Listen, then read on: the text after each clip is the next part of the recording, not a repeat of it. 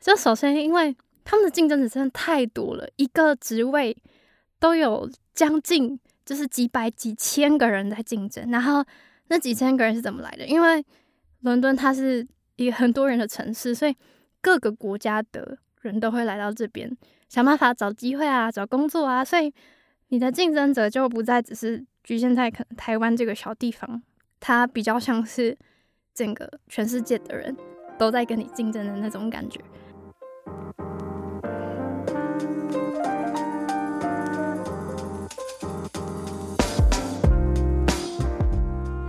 欢迎来到 B N D Lab，我是主持人 Kathleen。那今天呢，只有我自己一个人，因为想要跟大家分享一下我在英国面试马拉松了四个月之后被拒绝的经验，就这是一个蛮难过的故事。然后如果有在 Instagram 上面追踪我的听众，可能就会知道。之前有发过两篇线动，一个是嘿，我就是上了，嗯，我就进入了最后阶段的面试了。然后再过没多久，大概一个月之后，我就发了一篇线动，说大家我被拒绝了这样子。那今天就会跟大家娓娓道来这整个过程中发生什么事，还有在国外求职，嗯，有什么要注意的地方这样。然后再跟可能还没有认识我的听众说明一下背景，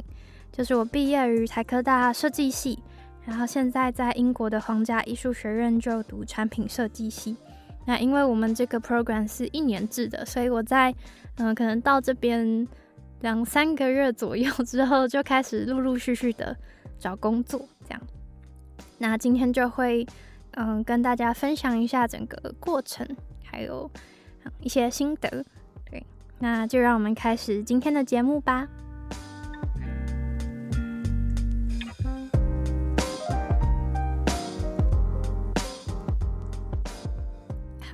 那首先跟大家就是科普一下，在英国现在的呃市场的状况，还有还有他们基本上找工作的方式。那市场状况的话，就是不确定大家有没有听到，嗯，就是关于科技公司们嗯在大裁员的这个消息，就是尤其是就是一些 Google 啊，或者是 Microsoft 这些大公司，他们嗯近期。都因为经济的关系，所以嗯裁掉了相当多的员工。然后我在想，这也许也是导致嗯整个 job market 这么竞争的原因。对，然后就是在国外找工作的话，其实很大部分的求职平台都是嗯会在 LinkedIn 上面去找，所以我在。出国之前其实就办了一个这样子的账号。那 LinkedIn 的话，嗯，大家可能都有听过，就是有点类似脸书，但它是专门为了找工作啊，或者是专业相关的方式去做使用。那你可以在上面跟你认识的同学、老师，或者是嗯你感兴趣的公司的员工去。Connect，然后可能跟他们进行一些专业上面的交流啊，或者是培养感情。然后它也很像是台湾的一零四求职网的概念，就是很多公司会在上面，呃，发职缺或者是嗯发他们自己的消息，然后让你去更了解那间公司。然后其实我到这边大概两三个月之后，我就开始一直疯狂的嗯翻 l i n k i n g 这样子，然后他们有一些。Paper 就是你可能可以，嗯，直接发讯息给人资，然后去介绍自己，或者是你可以发讯息给，嗯，在某间公司工作的员工，因为在 LinkedIn 上面你是可以直接看到他的工作经历的，然后去跟他介绍自己，然后甚至去要求，或者是问他，哎，可不可以就是帮我介绍一下，就是你们公司的职缺，类似像这样。但是当然，嗯，这个机会可能会比。你海投履历还要再大一点，但是它依旧是一个，我觉得它是一个蛮困难的道路。这样，然后我可以跟大家分享一下之前啊看了一本书，就是 l i n k i n 的创办人写的，就是第一次工作就该懂。然后他在里面就有提到说，嗯，现在找工作的方式比较不像是过往，我们可能会期望说我们进入一间公司，然后阶梯式的往上爬。这就是说，可能我从小职员开始做起，然后我累积了五年的经验，然后可能就当上了小主管，然后在当时再累积十年，我就当上经理的这种感觉。那现在的工作模式比较不像是这样，大家都嗯会随时的把自己的不管是履历啊，还是嗯作品集准备好，然后看到了一个更好的机会，我们就直接的去抓住这个机会，就是跳槽之类的这种概念。那这也是他创办 Linking 的主要原因，就是嗯让你随时的在接受一些市场的资讯，而不是嗯就是。求安稳的呃方式去走你的职涯道路，这样子，嗯，所以就要推荐给可能刚毕业准备要找工作的大家，可以先看一下这本书，然后去了解一下，嗯，在啊这个创办人他口中的这个现在的市场状况会是怎么样，然后我们可能可以抱有怎么样的心态来找工作。好。那我们回到我在英国找工作的经验，就是一开始其实我会这么早开始看，是因为我还蛮想要先找一个实习看看的。在 RCA 的课程其实还蛮闲的吗？我可以说，就是他们一个礼拜只会有大概两天左右的课，然后其他时间都是自由的。然后，所以我就想要借机就是找找看有没有实习的机会。但是呢，我后来发现这里的实习好像不是非常多，就是尤其是给 product designer 的实习，designer product designer 的实习，嗯，相对是比较少的。然后我在想，也有可能跟国外的 gap year 的这个习性有关，就还蛮多的，嗯，实习他招募的学生是可能大学大三的学生呢，他们可能会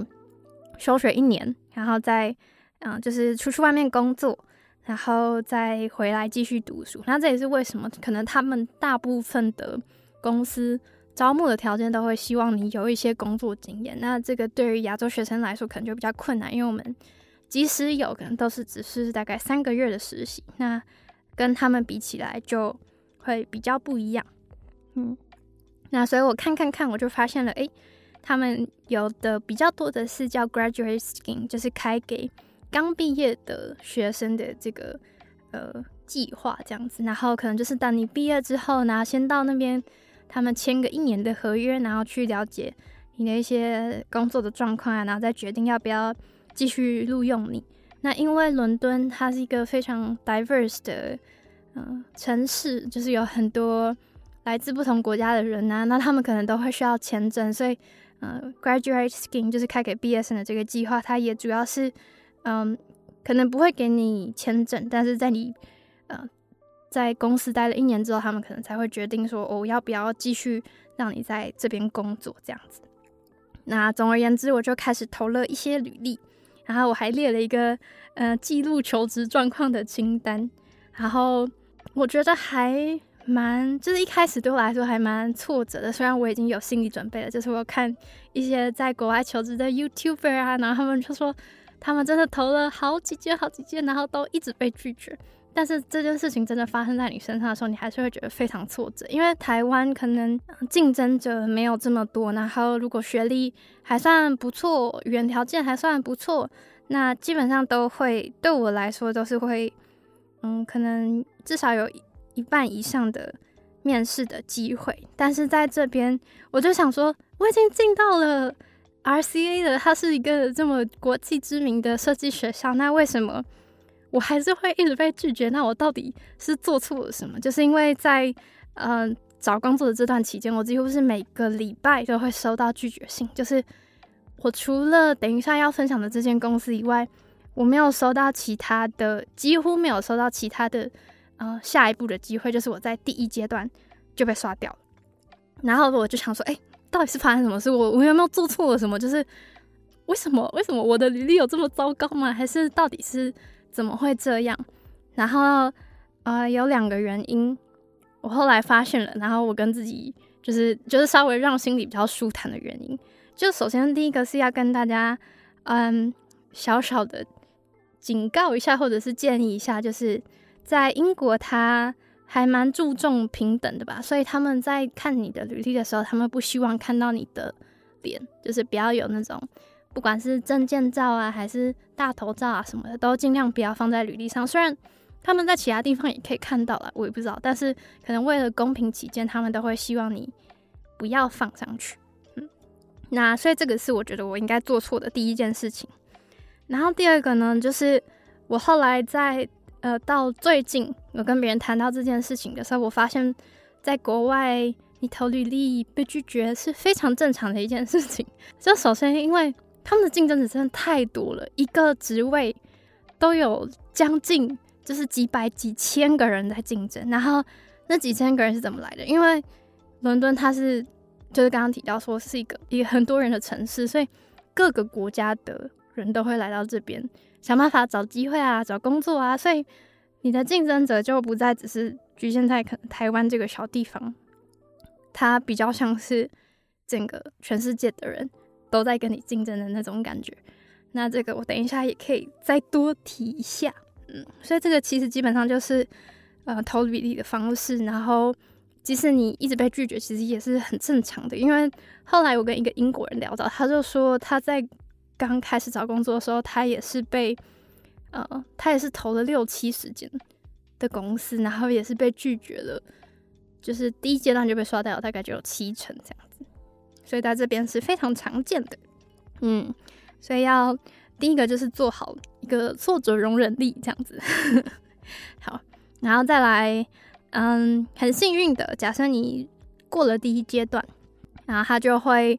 嗯，大部分就是我收到的话，他是会想要你拍一个影片做自我介绍。那这个影片他可能会给你一些题目啊。那我收到的就是可能自我介绍，然后为什么要加入这间公司，还有关于公司的文化，跟你最骄傲的一个经历。那大概问的就是这些比较基本的问题。那影片其实相对来说是最简单。或者是对于我们这种面试新手是一个比较友善的方式嘛？因为我们可以先可能想一下稿啊，然后练习个几次，然后真的准备好了再拍。那呃，我后来听说，就是他们的这个光是光是影片这一关，他们的人资好像是筛了大概三天三夜，就是可能两三个人资还筛了三天三夜的影片这样子，所以你就可以知道这整个过程有多么竞争。好，假设你很幸运的。过了这个影片自我介绍的关卡之后呢，你就有机会跟线上在线上跟人资对谈。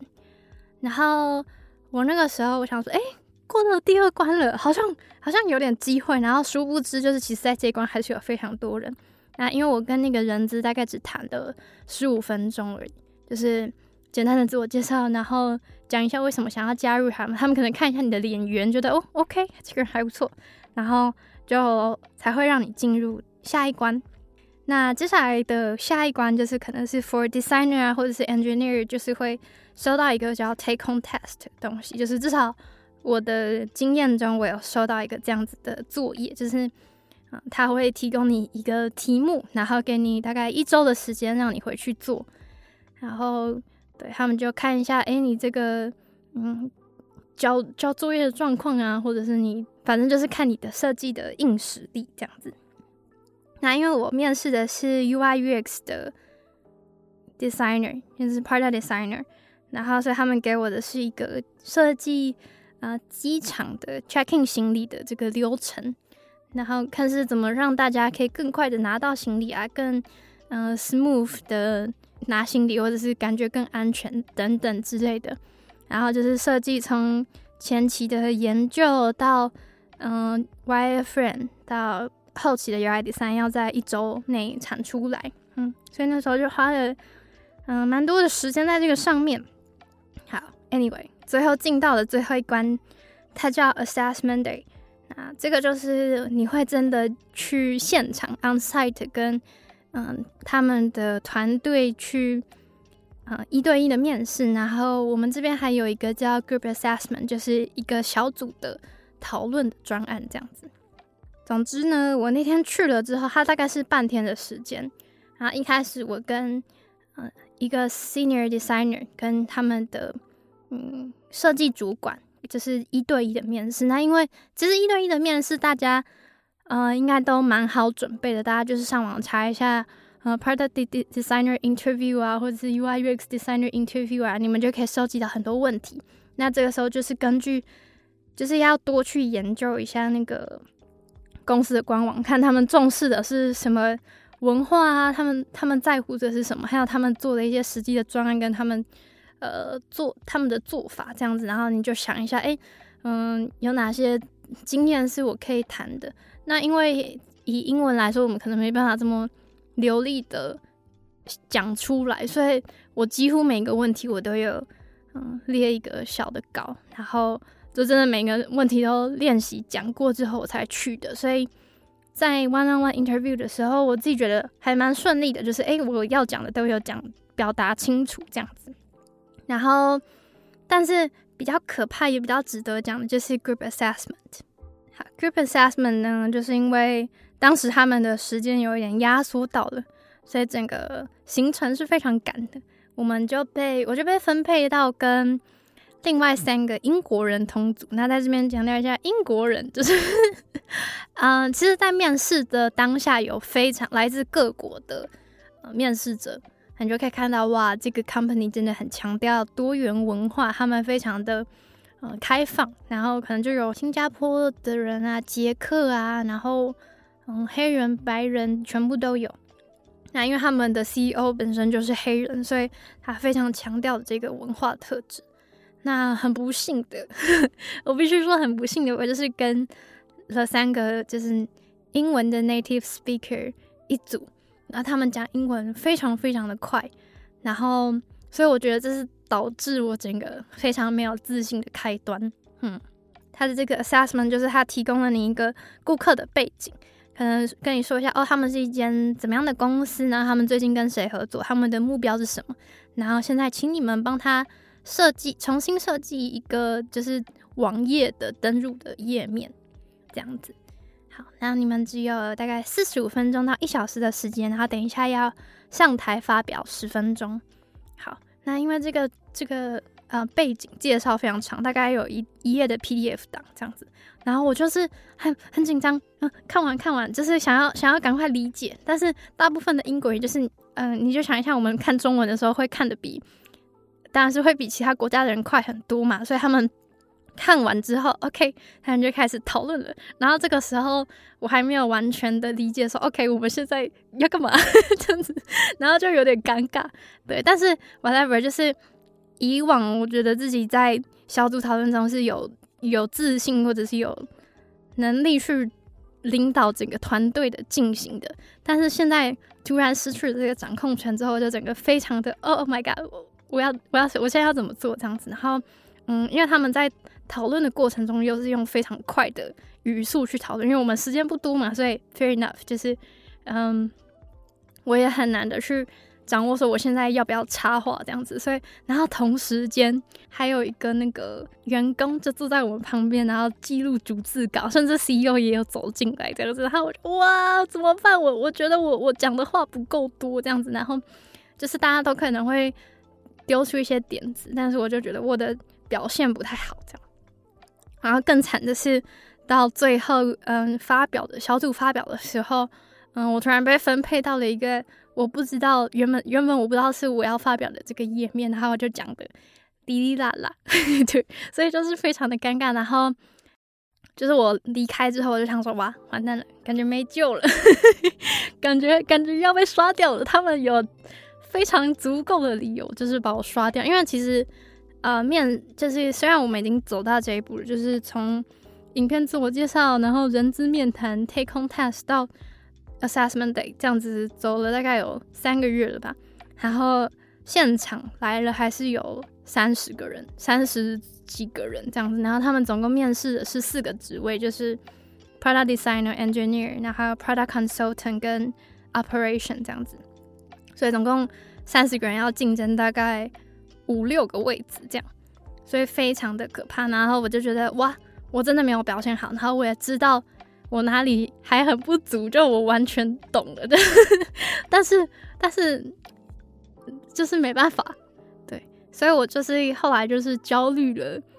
大概一个礼拜，其实我几乎是半放弃的状态。然后没想到就在下个礼拜的时间，我收到了就是他们通过通过的消息，就是通过这一阶段的消息，所以我就是，Oh my god，我有机会进入 final interview 了。然后 final interview 是要跟 CEO 一对一的面试。然后其实我那时候想说，哇，我的机会突然又就是突然从希望渺茫到很有机会，因为 final interview 跟如果是一对一的聊天的话，其实我觉得我还可以 handle。然后我就想说，哇。有机会了，所以我要继续的很认真的准备。那其实 CEO 问的问题，最后问我的问题也跟嗯一开始就是在嗯 assessment day 那一天一对一的面谈的问题差不多，就是哎你觉得嗯我这边有记录几个问题啊，其实他就是说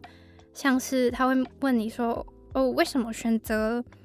嗯这个这间公司？那因为这间公司是一个科技顾问公司，那为什么会选择？想要进入一间科技顾问公司这样子，然后你最骄傲的一个经历是什么？还有你上一次对别人产生影响力是什么时候？嗯，还有像是上次你跟别人起冲突是什么时候？然后你是怎么解决的？嗯，然后我记得最后最后他问了我两个问题，一个是。嗯，你在工作之外是怎么样子的人？就是你可能有一些什么日常的兴趣啊，或者什么的。然后还有一个是两个你觉得你想要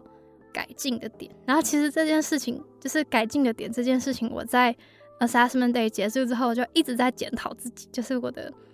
嗯沟通能力可能还需要加强。所以我第一个当下我就说，呃，我觉得我的 communication skills 可能还要在。加强就是跟 native speaker 讲话的时候不够有自信这样子，然后没想到，没想到，就是过了一个礼拜之后，我就想说，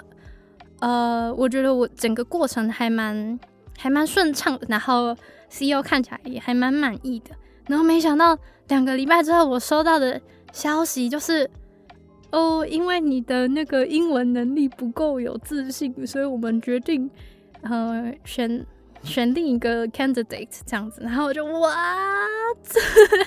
所以其实我觉得上一阶段的时候他们就应该刷掉我了，但是他们在下一阶段才刷掉我的那种感觉。对，但反正也有很多人安慰我，就是说，嗯，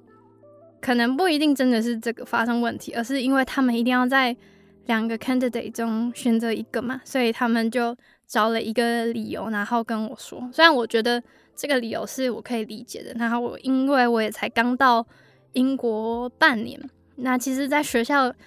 嗯，大部分都是个人专案，然后也很少有跟 native speaker 合作的机会。所以，我整整体而言，我觉得确实我的英文的，就是小组讨论的能力是还有待加强的这样子。但是，嗯，经历了四个月这么长的过程，然后可能就是我，我光是每一次等他的。回复我都会等到，就是半夜睡不着觉这样，然后而且同时间就是我投的每一封履历都被拒绝，所以你就会觉得哇，这整整件事情要重来一遍，我真的做得到吗？我觉得我做不到。然后当下就是收到那个拒绝信的时候，就开始在工作室大哭，然后就打电话给男朋友，然后就说哦，我的。我的我被拒绝了，这样子，然后就是真的非常的难过。当然，我现在已经有比较好一点的，就至少可以接受这个事实，然后再想说我接下来要怎么办。对，但是就是一个这样子的很可怕的经验。诶，我不确定我现在分享到这边有没有对大家产生任何帮助，但是就是嗯，差不多是这样子。嗯，所以主要想要分享的。几点就是可能一开始在投履历的时候要注意，注意不要放脸照这样，然后还有足够的心理建设，就是你可能会被拒绝无数次，对，因为在国外这件事情是非常常见的。然后我觉得第三个点就是，呃，可能我们的沟通能力有时候还不够，但是呃，我自己觉得。比比起说是要再多练习，我觉得应该是要更有自信的去表达。就他们可能不是真的说你的每一个文法或者是单字都要用的很精准，但是你要你至少要敢讲这样。然后我觉得这是几个嗯，这次学到最大的经验这样子。